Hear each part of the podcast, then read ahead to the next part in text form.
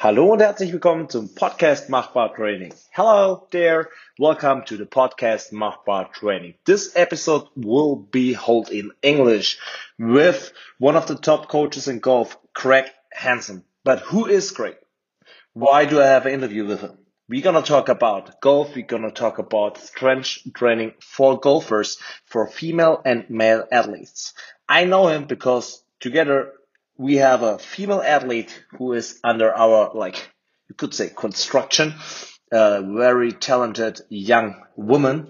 And today I hooked up with Craig to talk a little bit about, uh, yeah, golf, some strength exercises for golfers and also some tips from Craig how you can improve your game. He's also very active on YouTube and he has an online course called World Class Golf Instructions. But Let's start the podcast right now. Enjoy the episode, Coach Simon. So, Craig, I want to say uh, thank you for joining the podcast today on Machbar Training. Um, tell me briefly, briefly about yourself, Craig, uh, who you are and where are you from? Okay, Simon, thanks for having me. Yes, um, yeah, my name's Craig Hansen. I have uh, I come from Australia and grew up uh, in Australia, and uh, yeah, started golf at uh, a very young age, the age of uh, eleven years old, and uh, played um, yeah, played a lot of junior golf and junior tournaments, and had a little bit of success there at a young age, and decided to. Um, to do an apprenticeship uh, to become a professional a professional golfer.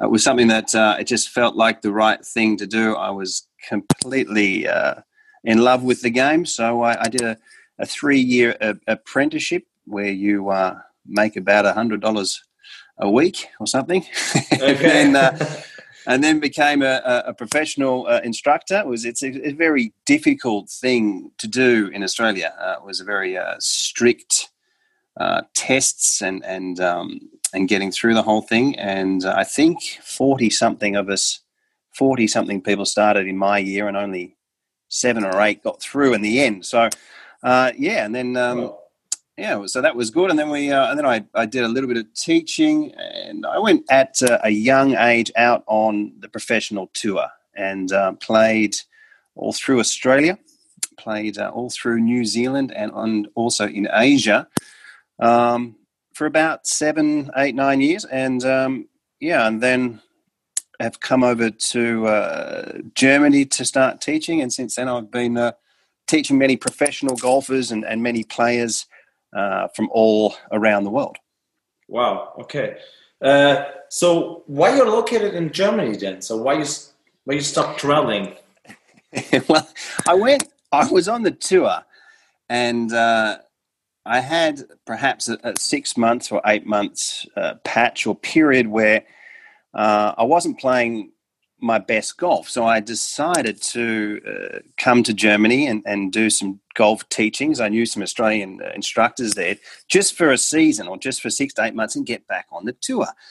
But uh, as it goes, I met a, a, a lovely young lady along the way, and uh, and she's now my wife. So, oh, um, nice. I, I did go back to the tour, but uh, after having a, a, break away from that type of intensive competition, it sort of it became even more difficult. I noticed it was uh, you have to really live that life and be involved yeah. in that type of life to have that focus and that concentration, and and also to play in front of large crowds and people to handle the pressure. So uh, after I noticed, I sort of slipped back a level. I uh, started. To, I made a decision to uh, get involved in more instruction and teaching. Okay, nice, nice. Um, did you ever play the other sport in golf? Ever thought about? Yeah, I did. Obviously, when I was uh, uh young, and especially I think back in in the days before uh, mobile phones. in, in, Australia, everybody um, it was very well known for like everybody playing sport where you would you'd often see the, the girls throwing a ball that looked like a, a guy's throwing action. You know, everyone played sport in Australia. So cricket, um, which, you know, everyone dresses up like um, doctors in the yeah, white yeah, clothes, yeah. you know, that, that game. so, Yeah, it's played through you know uh, the the Commonwealth countries of England and India and South Africa, and so we played a lot of cricket. Um, there's actually a, a, game. I mean, in Germany, you guys, uh, you guys are the champions at at soccer, at football. Yeah, yeah. But uh, we, yeah, we don't uh, we don't really have uh, a huge following of that in Australia. So we have a thing, the Australian football, which uh, I yeah, don't think many. I, I know that Australian. have you seen that? Yeah, yeah sure. It's, it's crazy yeah, it's it's really really crazy, and uh, we played a played a lot of that. That's just huge in Australia. So when just, just you know, obviously a, bef- uh, uh, explain it a little bit. I mean, there's they play with a soccer ball, right? No, they play with like uh, like a, a American football shaped ball, right? Okay. That, that gridiron okay. type of shape of ball. And you've got what have you got? I think you've got 18 guys on uh, each team, and they're all built like uh, boxes you know, rugby players. They're yeah, huge, yeah. and they, um, yeah, you've got to kick the ball between posts, and they run without any protection straight at each other and uh, there's massive injuries there's there's so fit there's a there's a lot of money there's a lot of money in it and i think they stopped playing through injuries and stuff at around 30 years age but it's a the, the skill level and uh, it's the only really the only country they play it in so it's amazing yeah yeah, uh, yeah. I, I, mean, I think I saw something that. But do they have a normal goal then, like a soccer goal? What no, they have. They have like these um, these huge posts, like Foston. You know, straight up. Okay. And you've okay. got to kick it through these posts, and if you get you get six points if you get it through the middle. So it's so it's between soccer, American football, and rugby, right? Yeah, and you'll Something get a hundred. Yeah, they get sometimes eighty thousand or hundred thousand people at a game. So they've built these. Wow huge stadiums all around Australia, and everybody's everybody's loves it. There's football shows and everything like that. So I played a, played a lot of that growing up. But uh, yeah, yeah, it's adrenaline poor. Yeah, like that's exactly. the same with. I come from first. I started with uh, track and field, and then I was playing American football here in Germany. And like, whew, yeah, it's just adrenaline. If you hit somebody, if you have that fight, the legal yeah. fight on the field, I just enjoy that. Yeah. yeah. That, well, that American football, that's that's unbelievable. They they run straight at each other, and they're big guys, right? Yeah, big guys. The athleticism behind it. It's like you can be tall, you can be small, you can be fat, you can be just muscular. So everybody has like a option yeah. to play American football. And the next thing is like it's just about athleticism. It's about speed. It's about like running on the field, cutting, moving, catching balls. Yeah everything together and also yeah. like tactic yeah a lot of stuff like tactic but why you stuck with golf like what was the point that you really enjoy in golf and still being like a coach in golf like instructor well I, I when i got i was really good at balance at balancing uh, in football and, and it seemed to be something that i could i could do and when i the first time i played golf uh, it just i just hit the ball straight away it was not like it was just something that I guess I was sort of uh, maybe a little bit born to do. Um, and so yeah, that went off, and it was just a feeling it gave me. That was I went off in that definitely in that direction, and, and uh, decided to make a life of it. And then I remember when I was uh, you know playing golf, I was I was really fascinated in coaching, and I, and I, I enjoyed it, and I could help people, you know, probably pretty quickly. And I felt like it was something that I was uh, I really wanted to do. And at the start, when I was younger, I had a I had an operation on my on my left hip, uh, and and then looking back, that really it's not like an excuse, but it really did sort of uh, have an impact on um, mm-hmm. the motion and the movement of, of my game. And um, so I had further operations, and now it's okay. And, and that's where you know the body just plays now that I've studied golf for so long. It just plays such a massive role in in golf, and, and everyone's starting to understand that. Whereas uh, when years gone by, that, that, it, that wasn't quite recognised, but now uh, professional sport golf has changed uh, immensely. Yeah. Yeah. So you did you start up with strength training when you started with golf? When I wasn't when I started, it was uh, golf was a lot more relaxed. You know, the pros mm-hmm. they'd have a round of golf and they'd go and have some beers you know, they go they into the clubhouse, and guys, you know, guys weren't weren't really fit. Uh, we had heard of a guy from South Africa called Gary Player who did some fitness. Uh, he was he was one of the first guys uh, and became one of the best players ever, actually. uh, there was a guy called Greg Norman, and they used to call him. He was from Australia, called the Shark, and he used to play in a cowboy hat. He was like one of the one of the cool coolest dudes. He got to number one in the world, and he just dominated. Nice. He he got into fitness, but it, it wasn't. I, I didn't get into it until I was uh, well into my thirties, and actually a golf teacher. Um, I mean, you, you do your stretching. I always did that throughout my golf career, and your push ups and your sit ups. But but unfortunately, and I really wish that I had have back then really known more about it and, and got into weight training. Yeah, yeah it's yeah. just it, it's just so so important for for golf uh, these days. But obviously, we, we're going to have a chat about that. So that's it. Yeah, definitely. Yeah. Okay. Uh, what was the greatest moment as a coach and as a player? Like, what was your greatest moment? Let's say um, as as a player, I, there was probably there's probably two. I, I think the, the, the one was a the second in the Queensland Open State Championship. So that was a big tournament with about 140 professionals, and I came second, tied with one of Australia's best ever players, Peter Senior. And uh, Peter Senior's won the Australian Open many times. He was a, uh, one of the top players in the world for a long, long time. And uh, so that was at a big four round championship uh, in windy conditions. I was like 11 under par at the end after four rounds. That was probably the best result. Um, but there was a two day tournament uh, that had a lot of really uh, good players in the, in the field, and I won that one. That was called the Ballina Open, and I won that one by about seven shots. I had a course record. I had, I think, I had uh, 69, 64. I was 12 under or something like that, and so I yeah I won that one by a lot. So that somehow those two seem to stick in my head. Um, yeah, nice. As a as a coach, I, I was uh, started out about six or seven years ago. Yeah, teaching a lot of tour professionals, and uh, I started teaching. I started teaching, teaching a guy called Paul Spargo and Nick Cullen, and uh, Nick Cullen won the Australian Masters, and uh, so that was a huge. It was a huge thing, and um, Adam Scott, who was the number one player in the world at, at that time, came third in the tournament. And at the uh, the story was just fascinating because Paul Spargo was an underdog. Underdog. People knew who Nick Cullen was, but no one had ever heard of Paul Spargo. And with just a, the tournament goes for four days, right? So yeah. just with six holes to go, I had both of my players were in first position on the leaderboard, and I could hear people in the crowd saying, "Who's Spargo?" You know, who's this, who's this guy? And uh, Nick Cullen went on to win, and, and Paul Spargo just uh, he came third. I think he made a couple of mistakes in the end, and it was um, it was probably one of those times where it's not. It doesn't seem real, you know, when you have moments yeah, in life yeah, that's yeah. surreal, and you just you can't believe that it's finally happening to you. So that was uh, yes. that was probably until now the most or the best result. Cool, awesome. Okay, let's start with something interesting for our golfers. What three tips would you give somebody who wants to improve their game in general? So, nothing specific, but somebody who plays golf, who often goes out and just hit some balls and try to get better in their game and just do it as a hobby, like golf as a hobby. What three tips would you give them?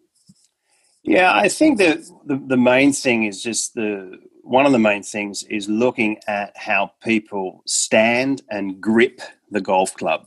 Uh, you know, I've done somewhere around 40,000 lessons or something, and it's just there's only a very small percentage of people that actually stand and grip the club effectively. And I think that people overlook it. They, they look mm-hmm. at it mm-hmm. like, oh, the, the basics. I don't, it's so easy. But they just, and that really sets off uh, sort of a chain reaction in the, in the wrong direction. So that would be, you know, getting the correct information of the grip and the stance. That would be number one. Um, for for golfers to improve, it, it's really it really is a, a complex game.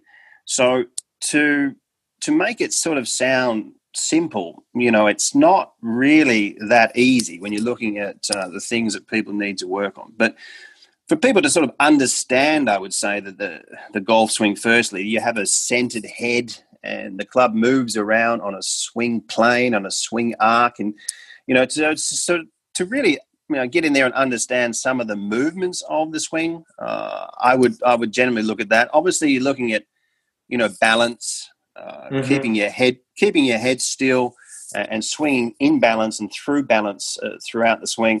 and perhaps understanding the you know the club face positions. But as far as just sort of to say, okay, here's a, a few simple tips. It is difficult. So you're saying yeah. the, the, the, the start position, the address position, uh, keeping a centered head and turning and moving around that point of the golf swing.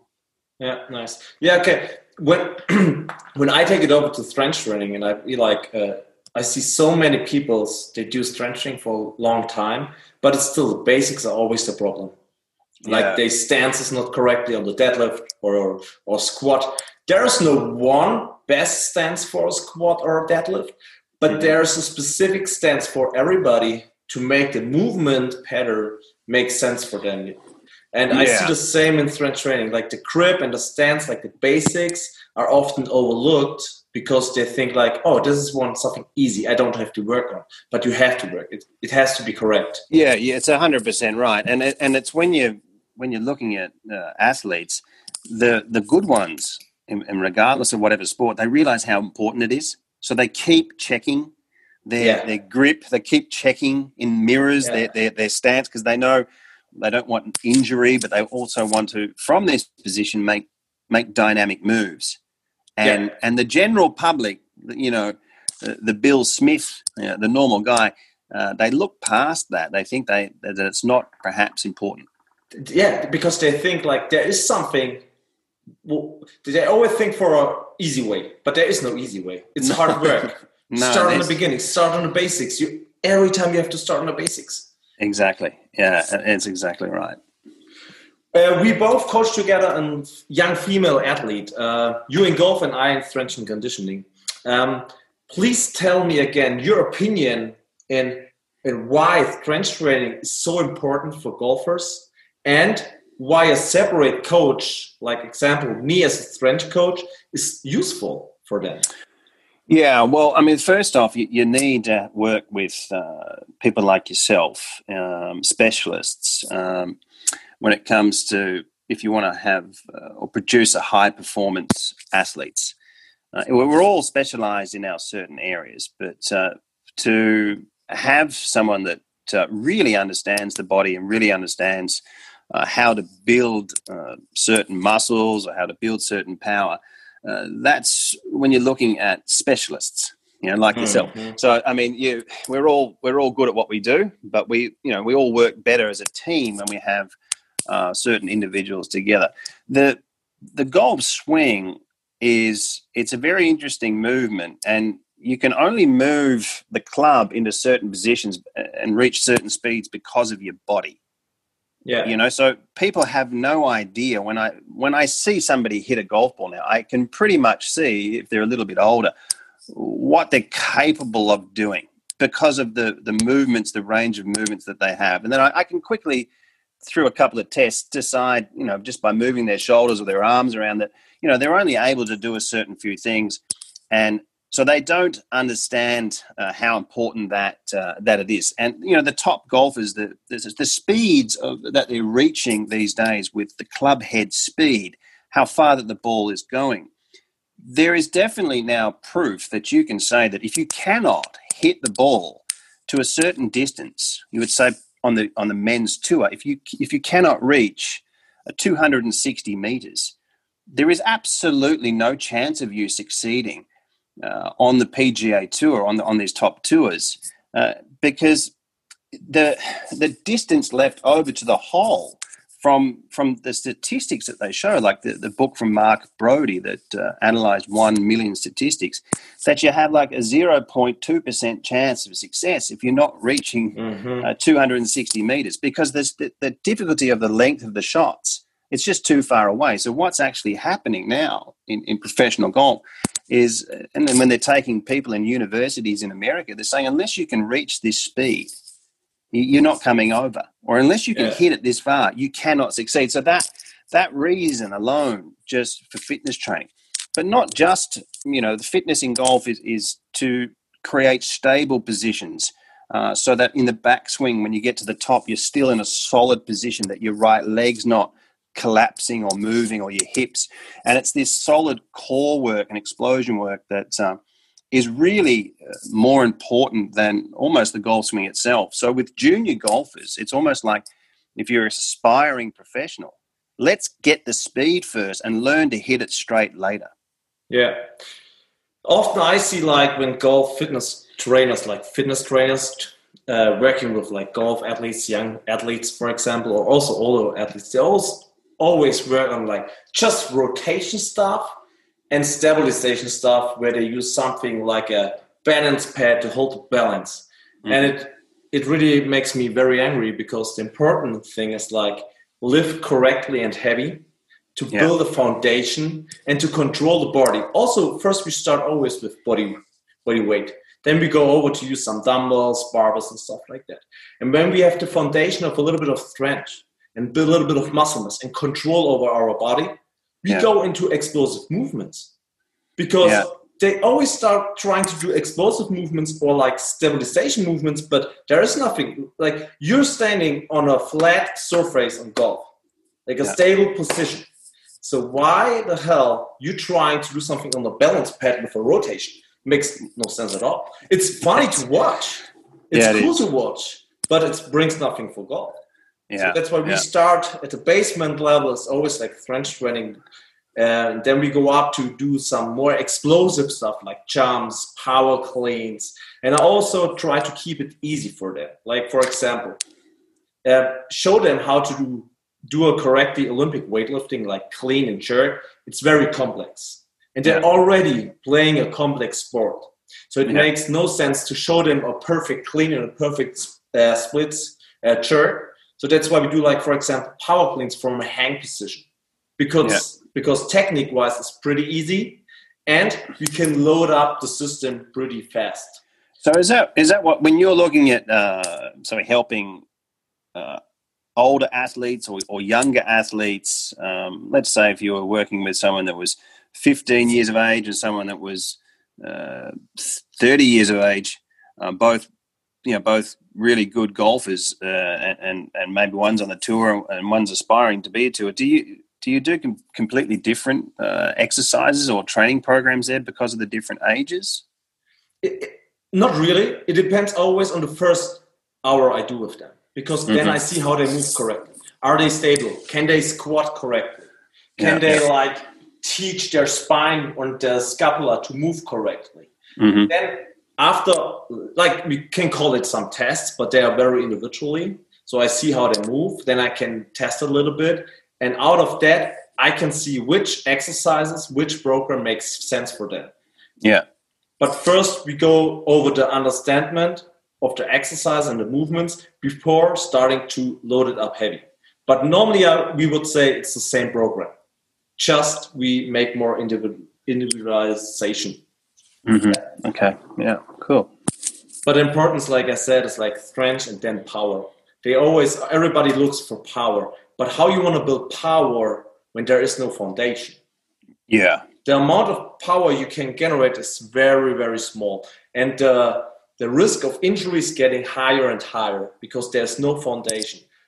This is not just getting hitting a ball faster; it's also you have to decelerate, right? There's an yeah. acceleration and there's a deceleration. And where you're gonna hurt, get hurt on the deceleration most of it.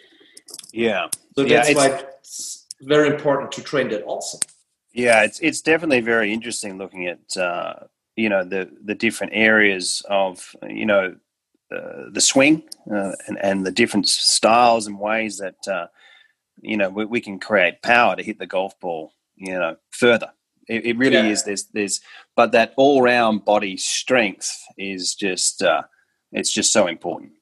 Yeah, definitely. I see it. Uh, I mean, I have uh, no technique at all at golf, but when I hit the ball, I can hit it pretty far.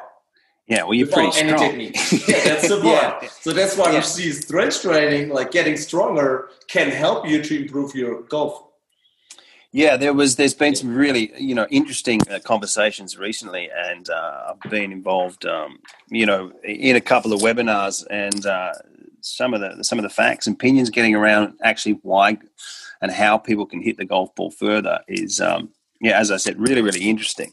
So eh, maybe I can talk about that for a little bit. Mm-hmm. Sure, if you like. So yeah, when you what we're looking at these days is is obviously you know when you're picking up, you're trying to pick up the club head speed Okay, so for uh, for every extra mile of club head speed that you can produce, the ball's going to go about 2.9 to 3 meters further. Right Now, you can, just before we look at where we can get it from, also in regards to the golf swing, if you can uh, pick up your club head speed by six miles per hour, then on the PGA Tour, you're having one shot on average less a day. Now, the tournaments go for four days. So that's four shots. So when you're looking at uh, you know hitting the ball 18 meters further, I mean you're looking at the top golfers in the world. You're talking maybe you're talking definitely hundreds and thousands of dollars and maybe millions. Mm. Okay, and that's just that six miles per hour. Now, when we look at DeChambeau, Bryson DeChambeau, who recently won the U.S. Open, uh, he's put on 20 kilos of muscle um, picked up. I'm upset. I saw him. It's not all muscles, but it's mass. well, yeah, that's. I, have said that a couple of times and recently and get myself in trouble. So he's put on. You can't put on that much muscle, but yeah, yeah, I got I got hammered on YouTube about that.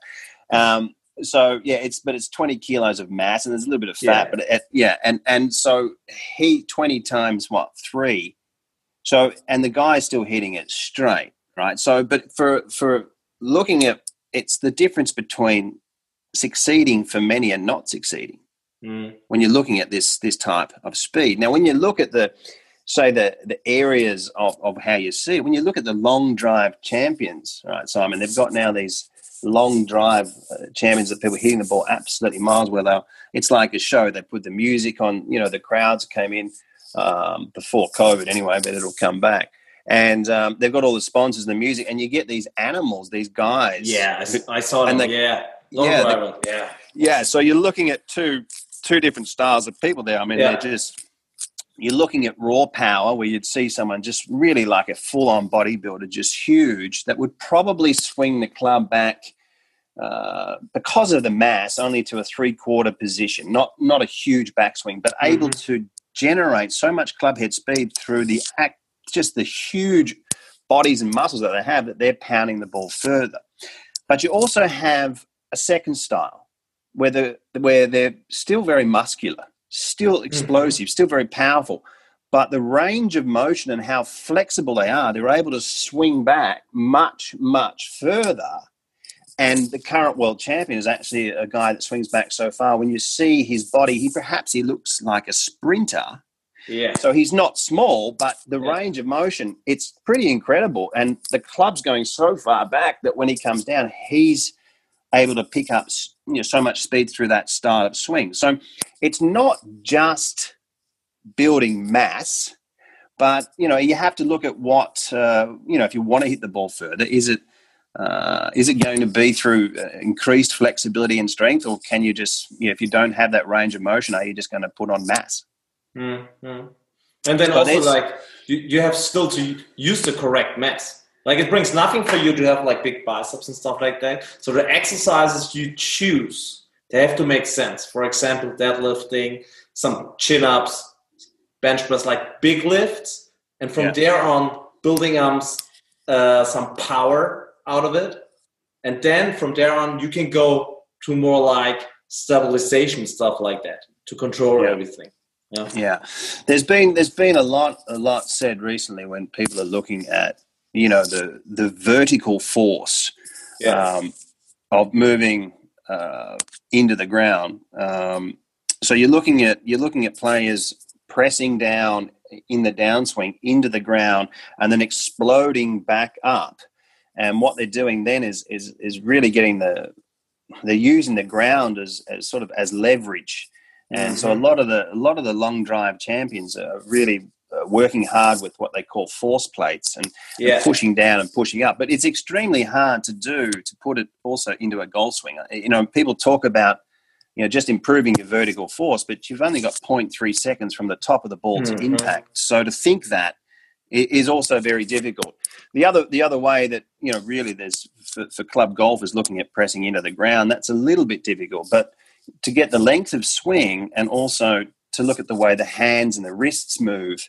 So when the club comes down, you have a bigger angle, and then that power is is generated at the golf ball as well. So this is something we're seeing from the longest hitters in the world. We're seeing you know, tremendous clubhead speed through hands and wrists, range of motion, and power. Yeah, that's why we see it so much. It's not just one little thing you should change, or it's important. so much stuff. What is important, what you can change, what you can make better, what what makes yeah, the golfer better. Yeah, it's it's it's it is, and I think now what we're going to be seeing, the golf is going to be changing. Uh, you you will see in the future now people, uh, especially from from countries I believe like Korea and Japan, where I mean you've got around I think in, with Korean ladies golf, you've got the top 100 in the world, you've already got around 50. Uh, mm. Uh, they're very, very disciplined. They're very, very, uh, they're practicing very hard. They've got great technique. Uh, they're really killing uh, the rest of the ladies around the world because of uh, how dominant they are with their swing technique and their work ethic. But now you're going to see them through this this modern day craze of, of you know the statistics, the facts, the power in golf. You're going to see those those people from those countries hit the ball further and further. And um, I think you'll see junior golf uh, also become uh, people really concentrating on speed and power. Yeah. Do you often see problems in someone who plays golf where you think like, oh man, if you would do a little bit more strength training, like this would be much easier for you to to execute? Oh yeah, just about every single lesson. no, there's okay. there's no joke. It yeah. is. Uh, it's just something you're going to see it in uh, people understand it eventually. Um, it, it's just every single lesson. I. It's the first thing I look at when I see. I just. It's just a habit now. I look at their body and I just think, okay, well, I can. Sometimes I can just tell within the first swing straight away what they could, what they they're capable of, and what they could improve. Um, and if they all had better information, or not better information, but if they realized it uh, the people that uh, I teach uh, online and all around the world, I can see that when they send a swing through, I can see it in video and I can see straight away. And uh, I, I, I, get them in contact uh, with some you know, professional online instructors and, and, go through you know a screening test and get them understanding the weaknesses and the strengths in their body. And to see the improvement that people can make in six weeks, two months is mind blowing, Simon. It, yeah. It's absolutely mind blowing. The people that put in just a little bit of work and understand. I didn't know that I was tied in my scap, so I didn't know that I had a, uh, you know, in my uh, the bottom part of my left buttock uh, that that was shortened, or and they can just make massive gains, and uh, that is uh, such a pleasing thing to see. Yeah, yeah. Cool, nice.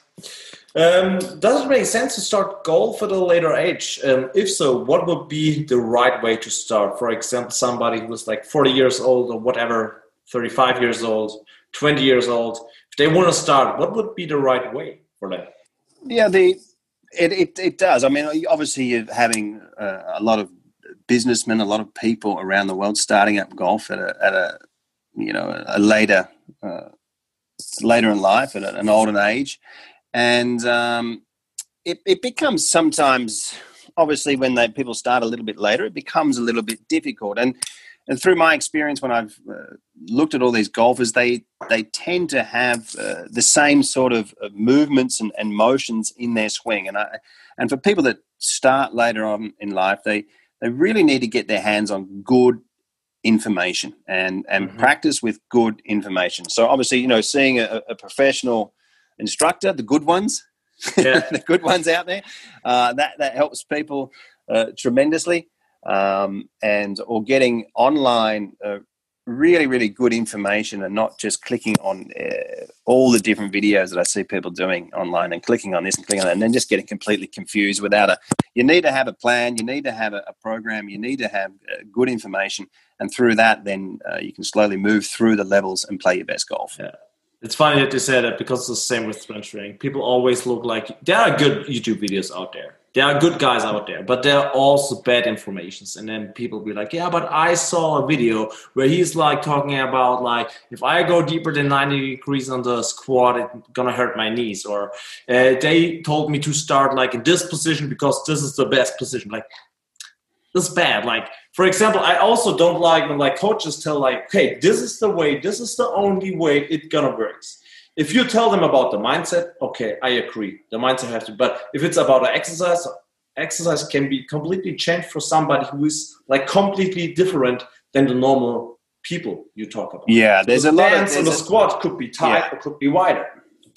Yeah, there's a there's a lot of junk out there. There really is, and um, there is some good stuff, but it's it's still not followed in the correct order. It's still not Yeah. followed, and I one of the things that's a little bit of a shame about uh, you know online stuff is that if somebody has a lot of subscribers or if somebody has uh, a lot of videos or a lot of followers, then everyone thinks it's got to be good, right? It's It got that. got that yeah. it's got that social acceptance and Yeah. and at times when you've seen people join youtube just at the right time and get you know they can Mhm. build up a following. I'm not going to mention any names in my industry but there's some stuff out there when I, i've seen it and i've just thought oh wow.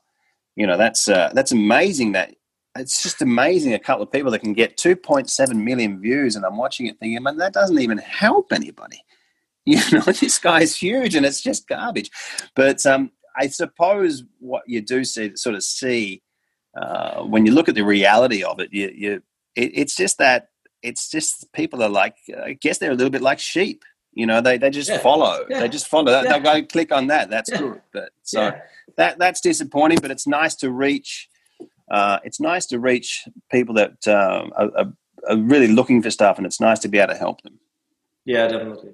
I see it the same. I'm not a hater or something, but there's many stuff out there in the industry. Like just because somebody has so much, so many followers, like means nothing. But sure, uh, soccer team maybe like help see this influence and be like, okay, like she has so many followers, we need her for our like soccer team. She could be like doing an athletic session. It'd be like she's doing like just butt exercises, some crunches and stuff, has million followers, and you think she can help a professional soccer team.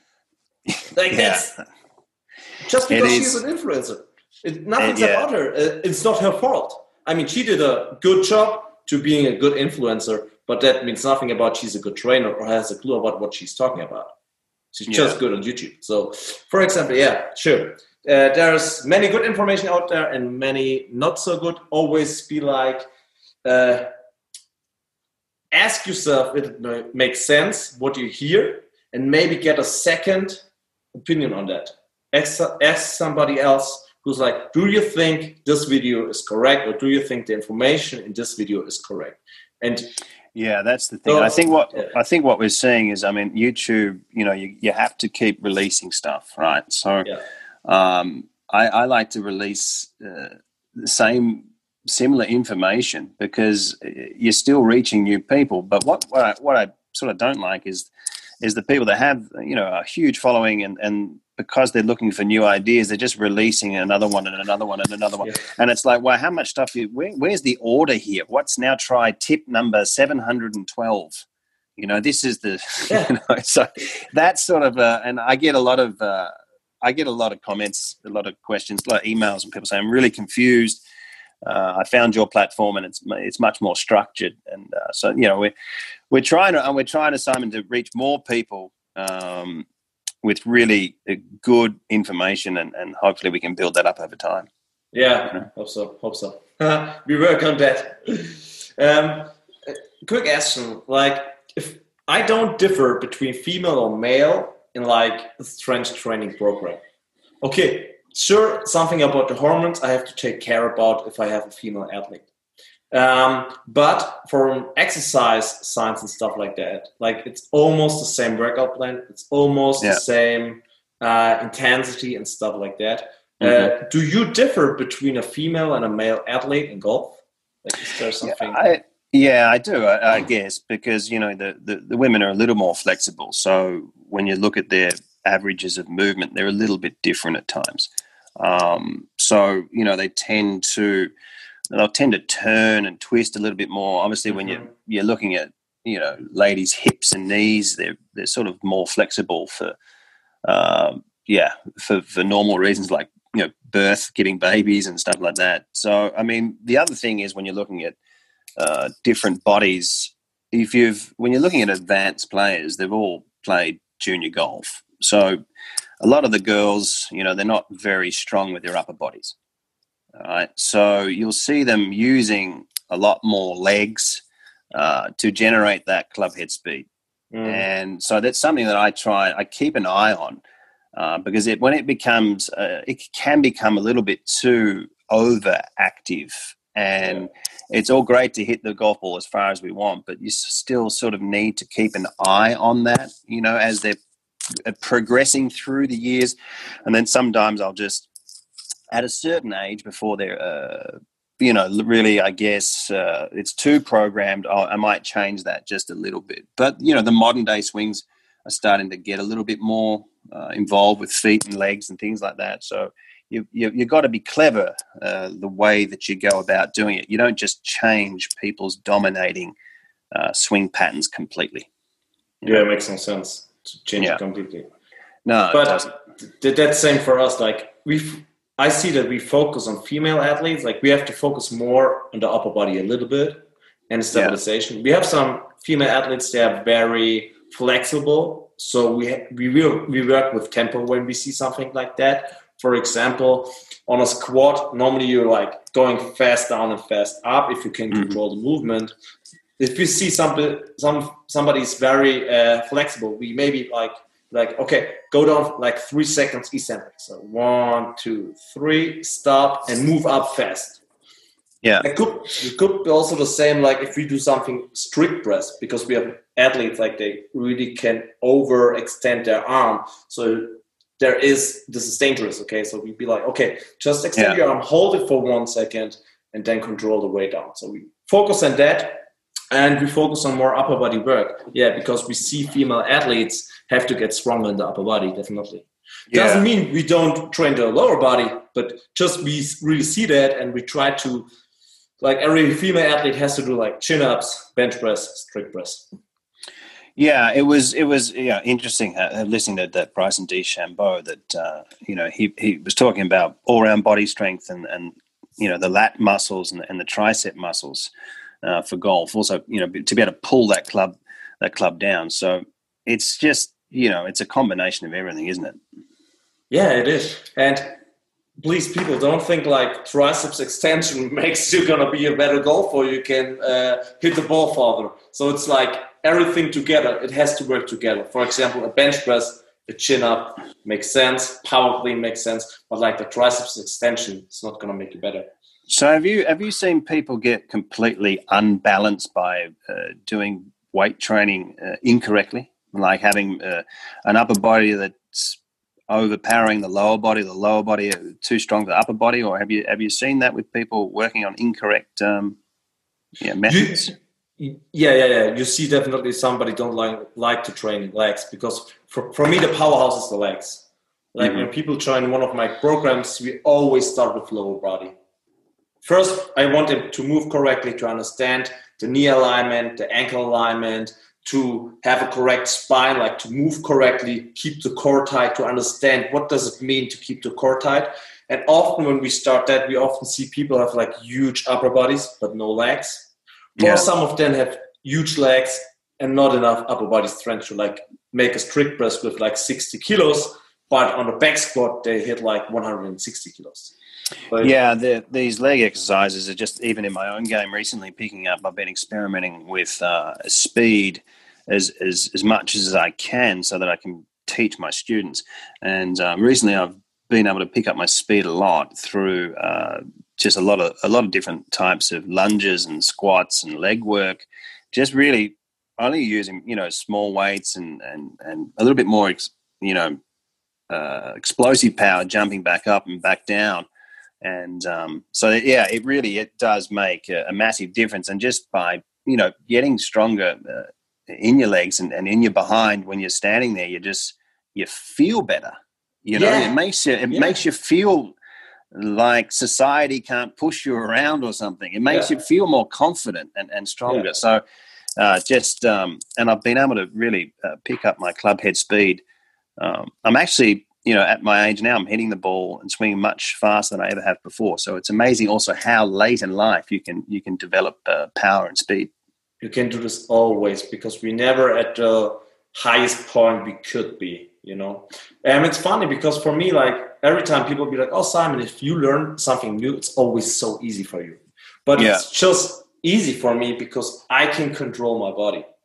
Like you say, you, you stay very, very safe. You're stable. You uh, um, and, and that's why because the way I train is like I know what my body is gonna do. So if you give yeah. me uh, a, a golf club, like I know how to swing correctly because I know how to move correctly. I know how I turn my hips. I know how to use my core. And that's what you should learn throughout a correct strength program. Yeah. It's not about yeah. just heavy weights. It's not about just lifting weights. It's about also to move correctly. That's yeah. a, a, big, big part. And also, like you mentioned, lunges. Like it's not always about squatting or deadlifting. It's also about doing single leg stuff. Yeah. Split stance stuff. It's yeah. very important. It balances out the body, doesn't it? Because there's always seems to be, or perhaps not always, but there's a lot of time. Uh, one side will be a little bit stronger than the other or one side might yeah. be a little bit more unbalanced. Yeah. So, by yeah, separating both sides, uh, it's a, a, great way to go about it.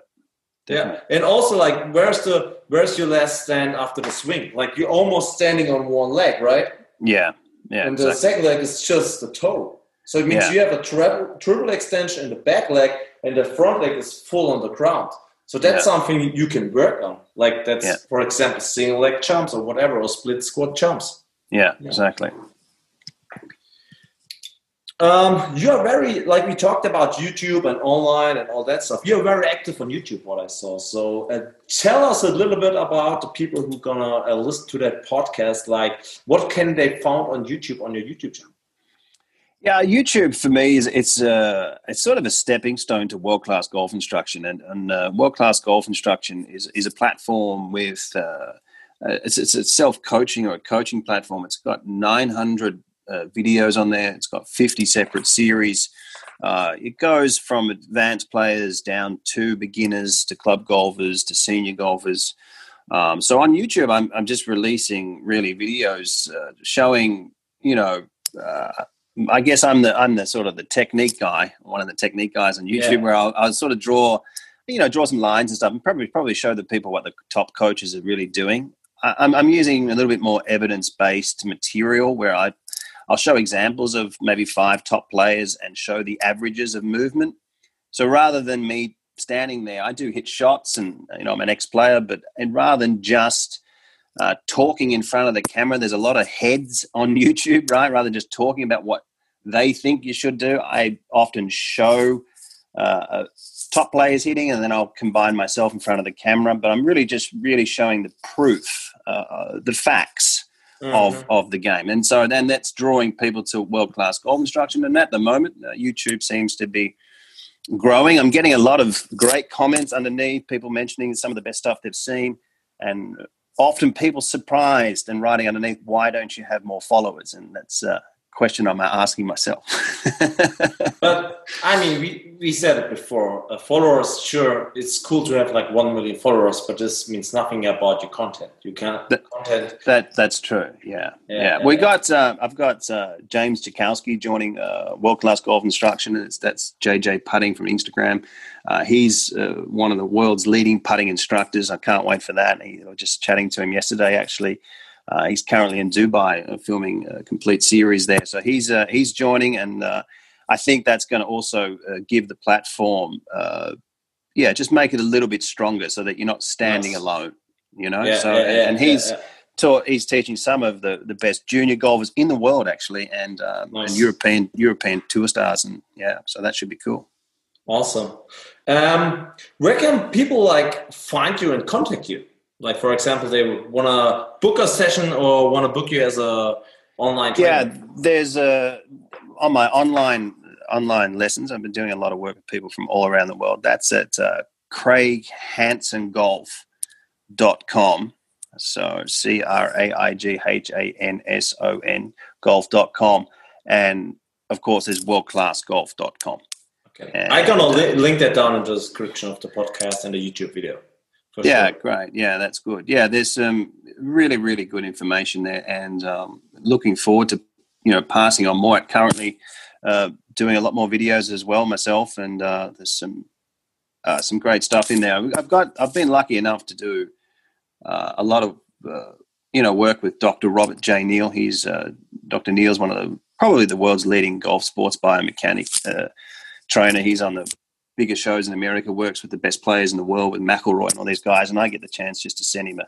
an SMS sometimes and say, "Hey, uh, Doctor," I say, "Rob, what's the what's the real movement of this part of the swing and what are the averages and he just he's so generous he just passes the information on to me and it's uh that helps so much yeah yeah definitely it's always about a good team and ask people to to help each other because nobody knows everything so that's uh, right yeah yeah although, although think, some people think they do yeah some people think they do but come on yeah. Like, and it's cool to have somebody to like ask and chat about, and also the same here. Like with this podcast, there are some informations I can use for the next training session. Definitely when I have a golf here. Yeah, that's great. Yeah, nice, awesome. Wow. Everything else, Craig? You want to talk about? You have some questions or? Um, no, that's uh, I'm I'm um yeah, a little bit, uh, just a touch. I've got to hit the road in, in a little while, so yeah. no um, but uh, yeah, no, it's. Uh, I'd love to do it again at some stage. It's been uh, sure. been been great talking to you, and um, and maybe uh, yeah, if there's after Christmas or something, we can we can do it again. Put something else back out there. Uh, have another chat. It's been uh, it's been fantastic. So uh, yeah, awesome. Thank you for your time. Uh, we're gonna see us soon, I think. Maybe in live, maybe via remote. Yeah, yeah, we'll we'll catch up soon, and uh, yeah. I'd actually, actually like to take my fitness program a little bit further, so I'll be looking for some help off you. Nice, awesome, sounds great, man. nice to have you on the podcast. Thank you very much, Craig. Um, enjoy your day and your weekend. See you soon, Thank, my friend. Thanks, Simon. See you, buddy. Bye bye. I hope you enjoyed the episode. This will be not the last one with Craig. I think so. So uh, please subscribe to my podcast on Spotify, on Apple Podcast. Um, thumbs up and share it with your friends so they get to know us, they get to know Machbar training, they get to know good content. And yeah, like I said, I hope you enjoyed it and take care. Enjoy your day.